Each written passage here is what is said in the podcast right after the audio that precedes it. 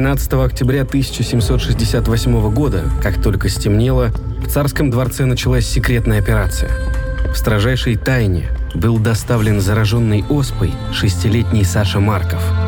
По тайным ходам его спящего и закутанного в одеяло донесли до покоев императрицы, и в присутствии самых приближенных с руки ребенка Екатерине II перенесли зараженный материал. Решение прививаться в ее окружении почти никто не поддерживал. Была вероятность, что это приведет к трагедии – смерти императрицы. В этом случае врача бы просто растерзали. Поэтому лично по приказу Екатерины для него держали упряжку лошадей, чтобы он мог бежать из России.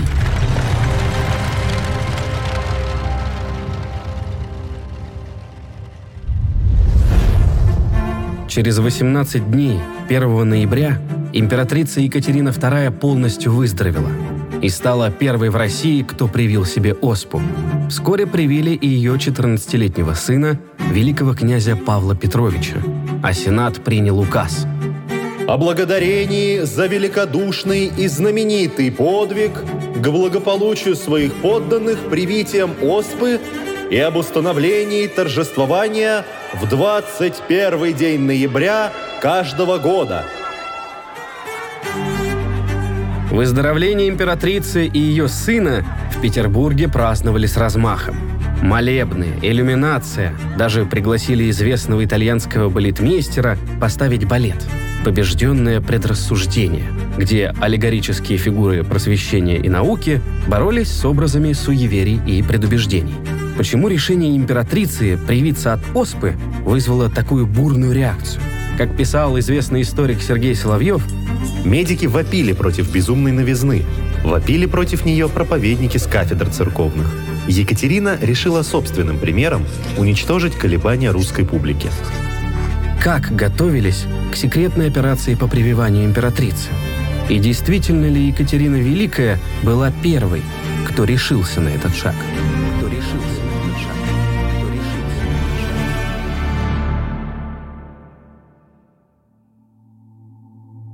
Оспа – одно из самых смертоносных заболеваний из всех, с которыми людям приходилось сталкиваться. Вирус передается как при контакте с кожей зараженного, так и воздушно-капельным путем. Оспа не раз становилась одной из главных причин высокой смертности. До массовой вакцинации на нее приходилось от 3 до 10% всех смертей на планете. Первая и Вторая мировые войны унесли жизни около 92 миллионов человек – Оспа только за тот же 20 век убила около 300 миллионов. Сколько людей погибло от оспы за всю историю, не знает никто. Возможность точно считать погибших у человечества появилась относительно недавно. Черная оспа, как ее раньше называли, известна людям с незапамятных времен. Историки продолжают спорить о ее первом письменном упоминании. Некоторые утверждают, что оспа описывается уже в Библии – а, например, последнее исследование останков фараонов показало, что причиной смерти Рамзеса V могла стать оспа, а он умер в XII веке до нашей эры. Что мы знаем точно, так это то, что в Средневековье оспа была хорошо известна любому врачу. Да и не только врачу. Симптомы заболевания знал практически каждый человек. Жар, сильные головные боли, тошнота, обильные кожные высыпания, которые превращались в пустулы – Говоря проще, всыпь с гноем внутри. Обычно человек болел от двух недель до месяца. В 17-18 веках только в Европе и России от оспы ежегодно умирало до полутора миллионов человек. По тем временам колоссальные числа. Представьте какой-нибудь праздник, на котором собрался десяток ваших знакомых или родственников. Вдруг выяснилось, что кто-то оказался заражен оспой. В этом случае, скорее всего, трое или четверо ваших близких людей просто не выживут. Иногда летальность оспы доходила и до 90%. Вымирали целые города. Хорошая новость в том, что если повезло пережить заболевание, то человек получал иммунитет на всю жизнь. А плохая – вместе с иммунитетом переболевший получал шрамы, зачастую уродовавшие его до неузнаваемости. Иногда перенесший оспу навсегда терял зрение. Еще несколько веков назад встретить человека без шрамов было большой редкостью. Есть упоминание, что французские полицейские, объявляя кого-то в розыск, считали отсутствие следов оспы на лице особой приметой. А у немцев даже есть пословица. «Von Pocken und Liebe bleiben nur wenige frei», что переводится как «Мало кому удается избежать оспы и любви». Ни титул, ни деньги, ни власть не могли гарантировать защиту от оспы. Рассказывает научный сотрудник научно-экспозиционного отдела Государственного исторического музея Григорий Васильевич Зубенко данном случае Екатерина выступала как даже больше, чем просвещенный правитель. Это был практически локомотив всей Европы, потому что в это время европейские правители еще не было вот этого повсеместного, что мы все должны точно так же поступить. То есть испанская инфанта Изабелла, это супруга наследника австрийского престола эрцгерцога Иосиф, она умерла от оспы. Петр II, это последний наследник по мужской линии династии Романовых, это, соответственно, внук Петра I, тоже умер от оспы в юном возрасте даже до коронации не дожил. В 1768 году Екатерине II было всего 39 лет. Красивой, полной жизни императрице повезло избежать оспы. Но как долго удача продолжала бы сопутствовать царице. Новости о том, что кто-то из знати слег с оспой, поступали регулярно. Екатерина сама признавалась. С детства меня приучили к ужасу перед оспою. В возрасте более зрелом мне стоило больших усилий уменьшить этот ужас.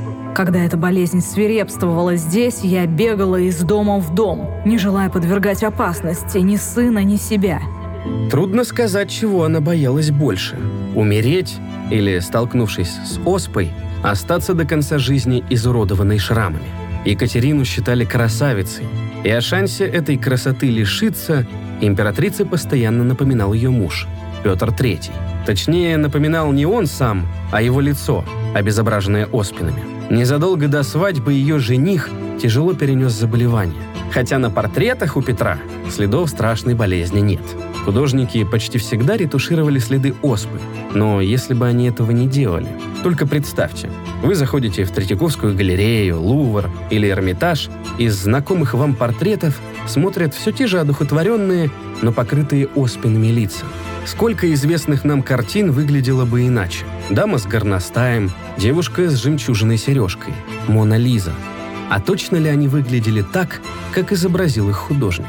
Понятно, что портреты царствующих особ, да даже дворян, которые заказывались, ну ты не будешь этого, изобрази мне прыщ на пол лица. Это. Даже сейчас мы в Инстаграме это все замазываем, стараемся. Понятно, что это, конечно, было приукрашено действительностью. Особенно если там наследник лицом еще не вышел. Понятно, его там это рисовали в ватах еще, чтобы не показывать, какой он там чудушный тельцем. Вот опять же в собрании Государственного исторического музея есть несколько портретов Петра Третьего, еще когда он был Петром Федоровичем, э, великим князем. И в принципе принципе, ну, скажем так, ухудшение внешнего вида можно заметить. Вот, в частности, у нас сейчас в здании Музея войны 12 года открылась выставка Российской империи. Вот, и там как раз во втором зале там портретная галерея всех русских царей от Петра и до Николая II. Прям можно вот посмотреть, во-первых, увидеть внешнее сходство, а то у нас любили рассказывать, что Павел I не сын, это не от Петра III это родился. Но нет, там смотришь, один в один, вот просто вот, те же черты лица. Опять же, мы точно не знаем, где у него это осталось, но лицо, что оно на ранних портретах юности, он там, ну, был покрасивший чуть-чуть, да. Опять же, чем это объяснить? Это вот его оспа так обезобразил или просто это художник вот хуже владел это? Больше реализма это давал. Тут э, историки спорят. Помимо себя, и скорее в первую очередь, уберечь от страшной болезни Екатерина хотела своего сына – она писала прусскому королю Фридриху II. Мне советовали привить сыну оспу. Я отвечала, что было бы позорно не начать с самой себя. И как ввести оспопрививание, не подавши примера? Я стала изучать предмет. Оставаться всю жизнь в действительной опасности с тысячами людей или предпочесть меньшую опасность, очень непродолжительную, и спасти множество народа. Я думала, что, избирая последнее, я избрала самое верное.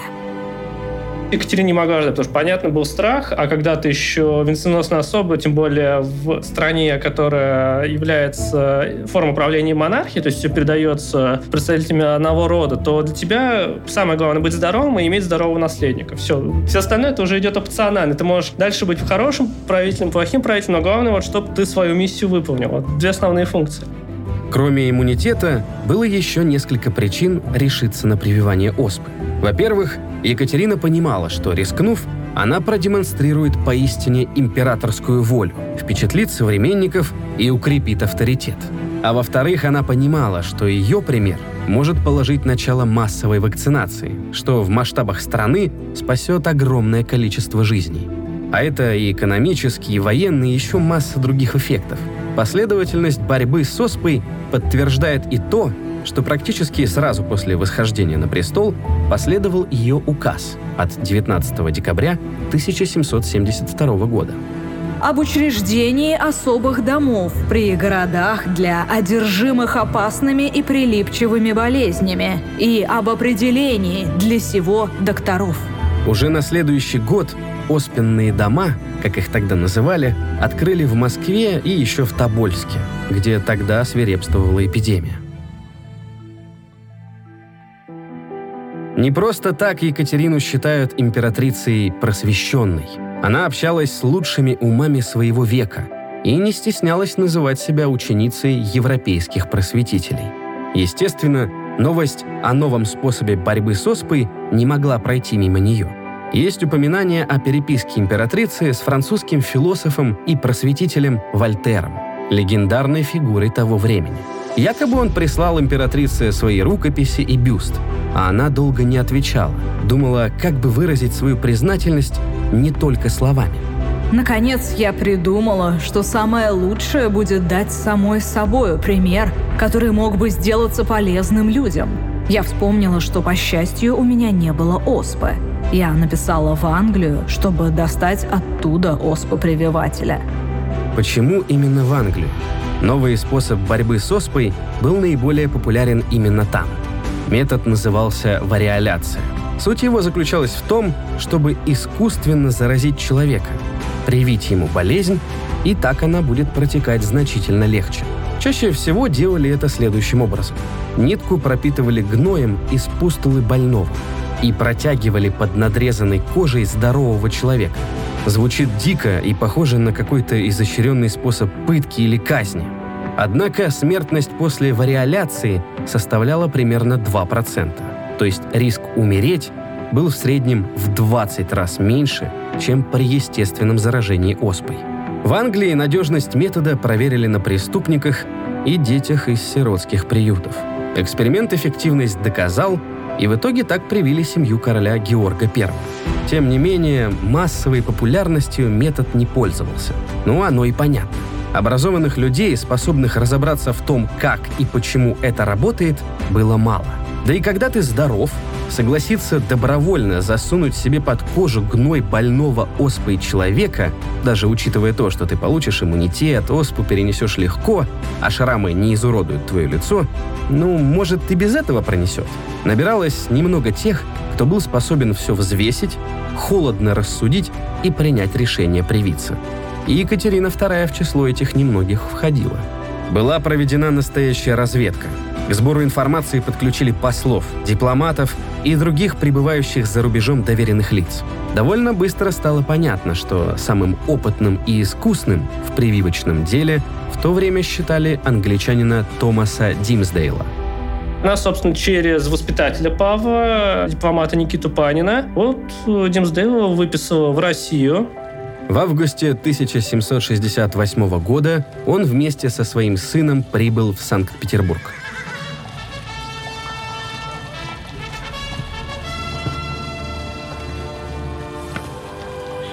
Чаще всего оспу прививали детям. У них она почти всегда протекала в легкой форме, чего нельзя было сказать о взрослых. Опытный Димсдейл, конечно, об этом знал и предложил императрице сначала поэкспериментировать на пациентках ее пола и возраста. От предложения англичанина Екатерина отказалась и попросила его поторопиться.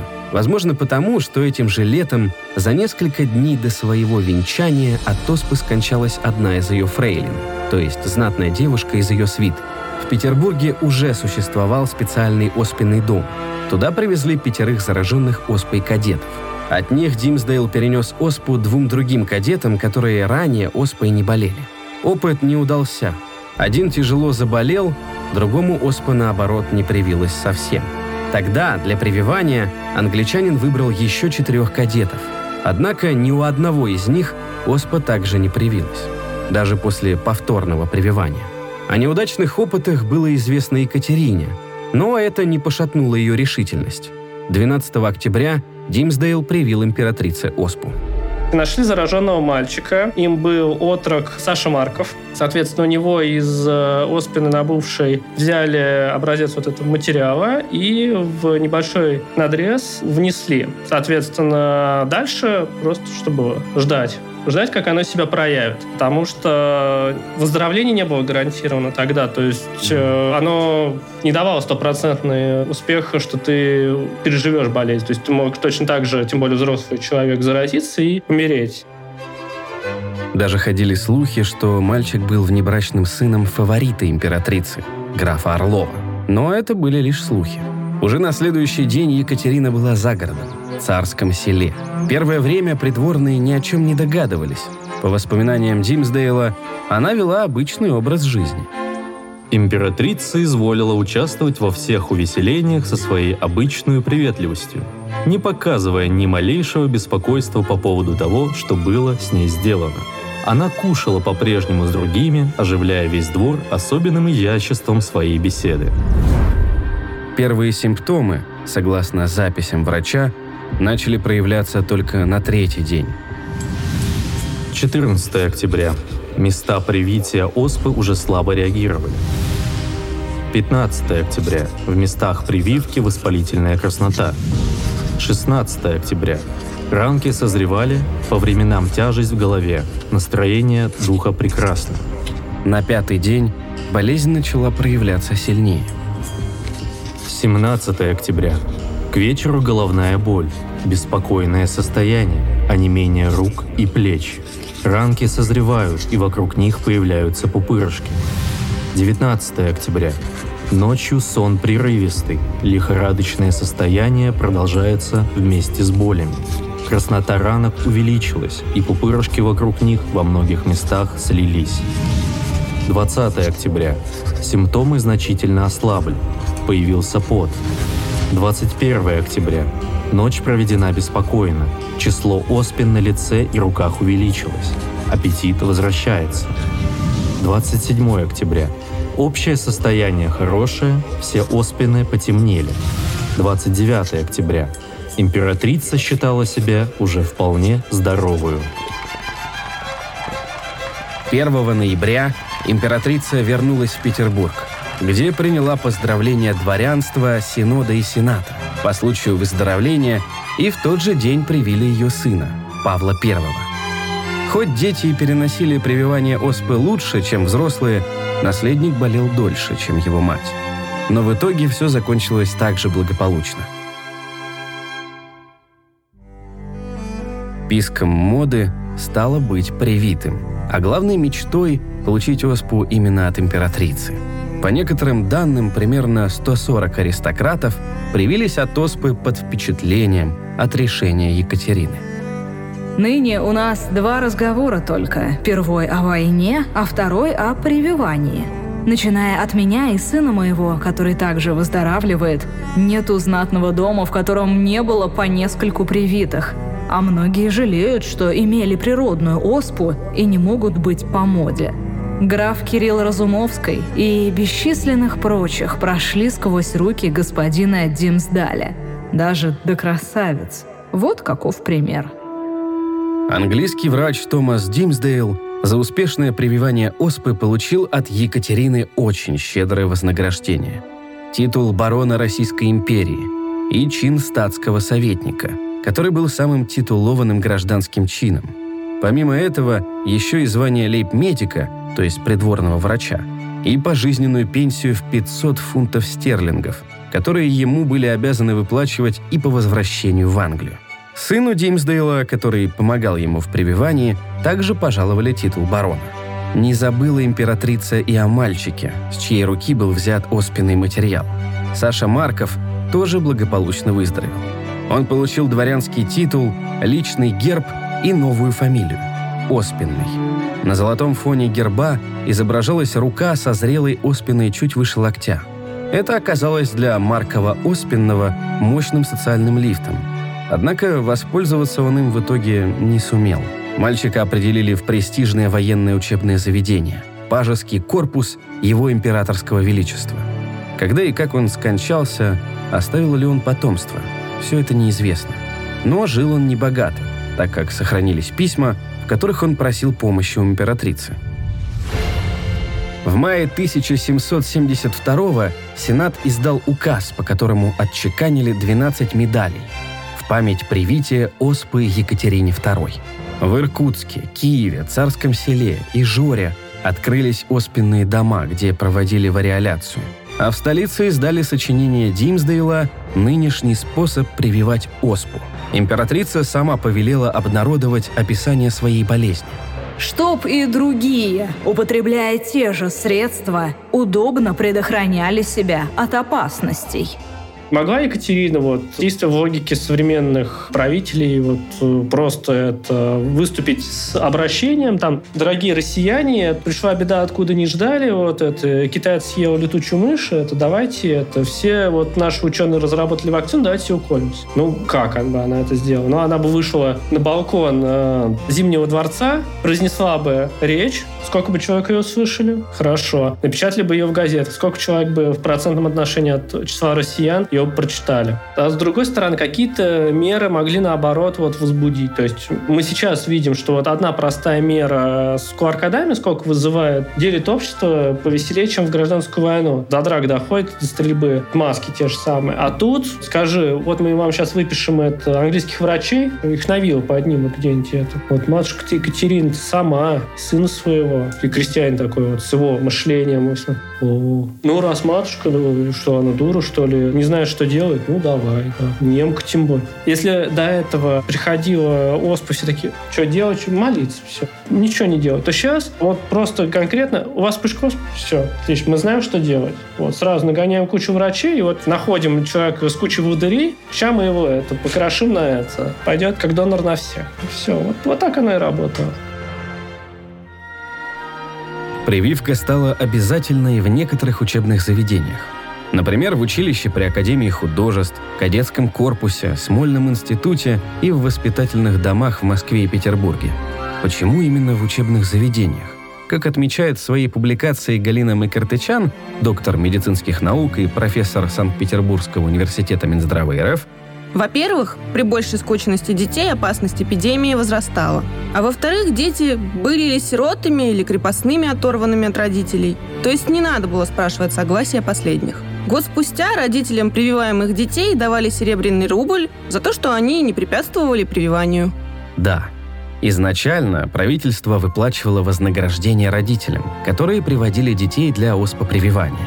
По числу привитых Россия не только догнала, но и обогнала европейские страны, и к 1780 году количество привитых в империи превысило 20 тысяч человек – то есть, да, опять же, это была мода, и сама ведь Екатерина, она оставила очень много записок и писем, как, опять же, известно. Вот, в частности, известна ее цитата о Людовике XV, который был широким противником вот, вакцинации и, в конце концов, за это поплатился. Вот, сказал, что стыдно французскому королю в 18 столетии умереть от оспы.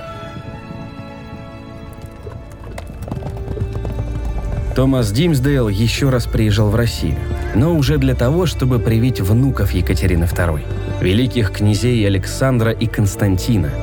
И внук, Александр I, который в первую очередь ассоциируется с войной 1812 года против Наполеона, Бородинским сражением, декабристами и так далее, он продолжил дело Екатерины II.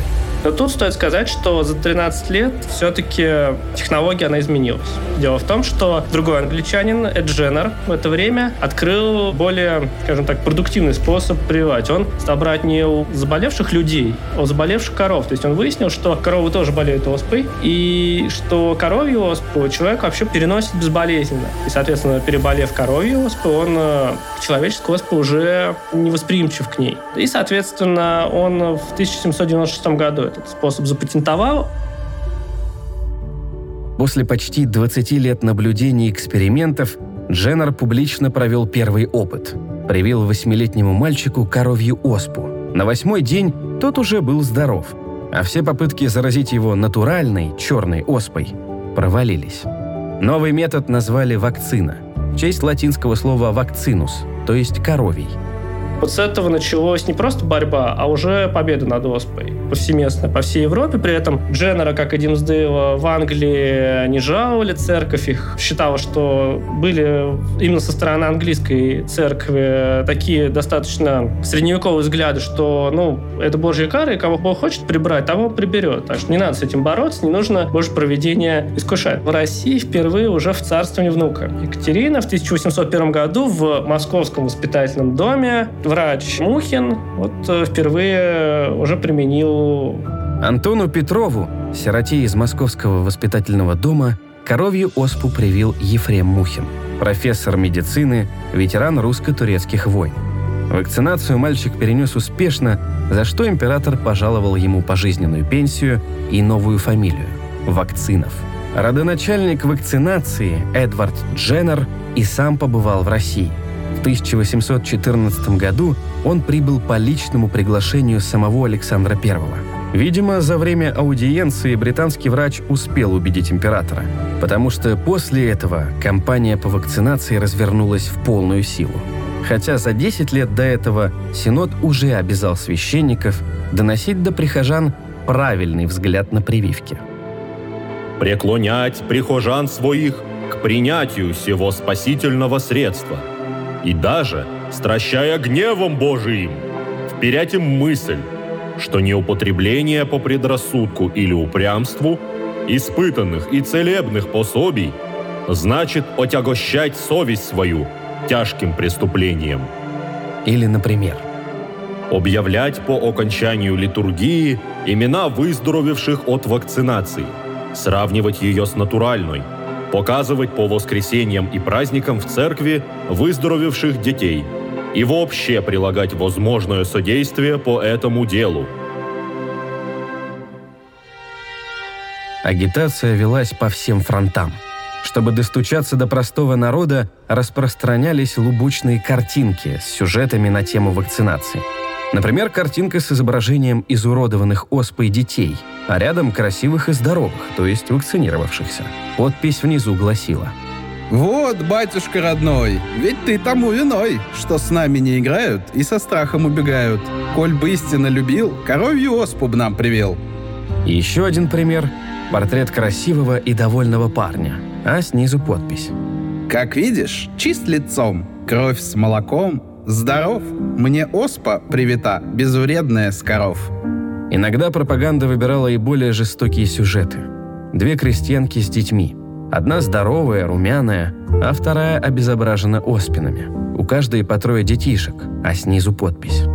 Какой позор рябым уродливым мальчишкам. Смотрите, как они хорошим ребятишкам дурными кажутся. И как от них бегут, товарищами их в игры не зовут. С уродами играть, как будто все боятся, и так спешат от них скорее прочь убраться.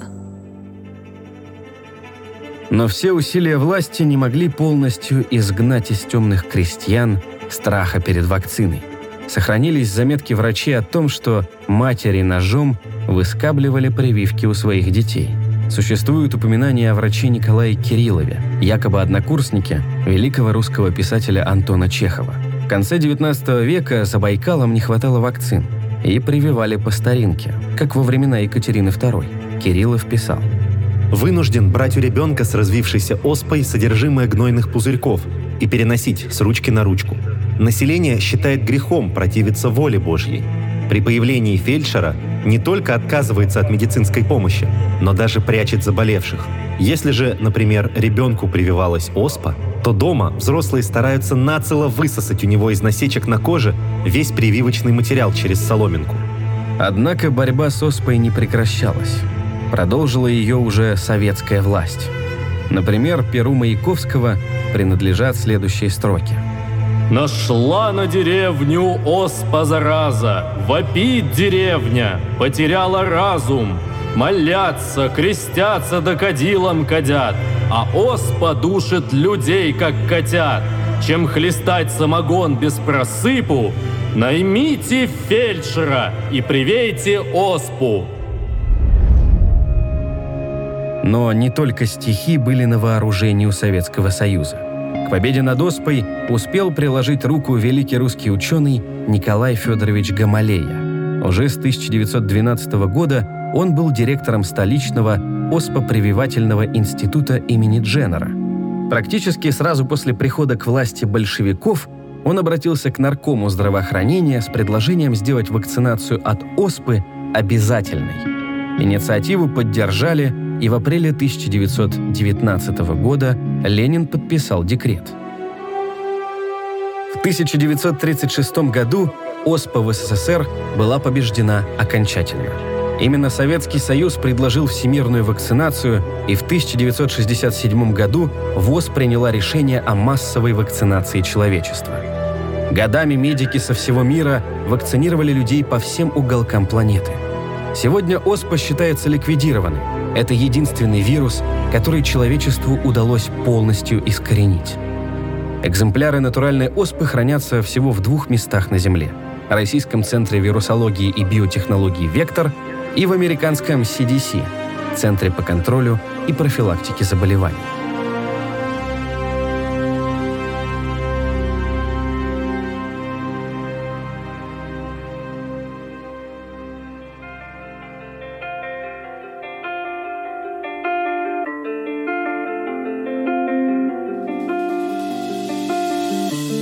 Слушали эпизод подкаста «Истории.док». Выпуск подготовлен совместно с Государственным музеем истории. Продолжить знакомство с историей вы можете, посетив выставку «Российская империя», которая продлится до 1 марта 2022 года. Сценарий эпизода – Артем Буфтяк. Звукорежиссер – Андрей Темнов. Голоса эпизода – Артем Буфтяк, Наталья Шашина, Игорь Кривицкий, Дмитрий Москалев, Георгий Сладков, Анастасия Глущенко, Юлия Мирей. Слушайте эпизоды подкаста на сайте ria.ru, в приложениях Apple Podcasts, Google Podcast, CastBox или SoundStream, а также на Яндекс.Музыке, Мегаго и Spotify. Комментируйте и делитесь с друзьями.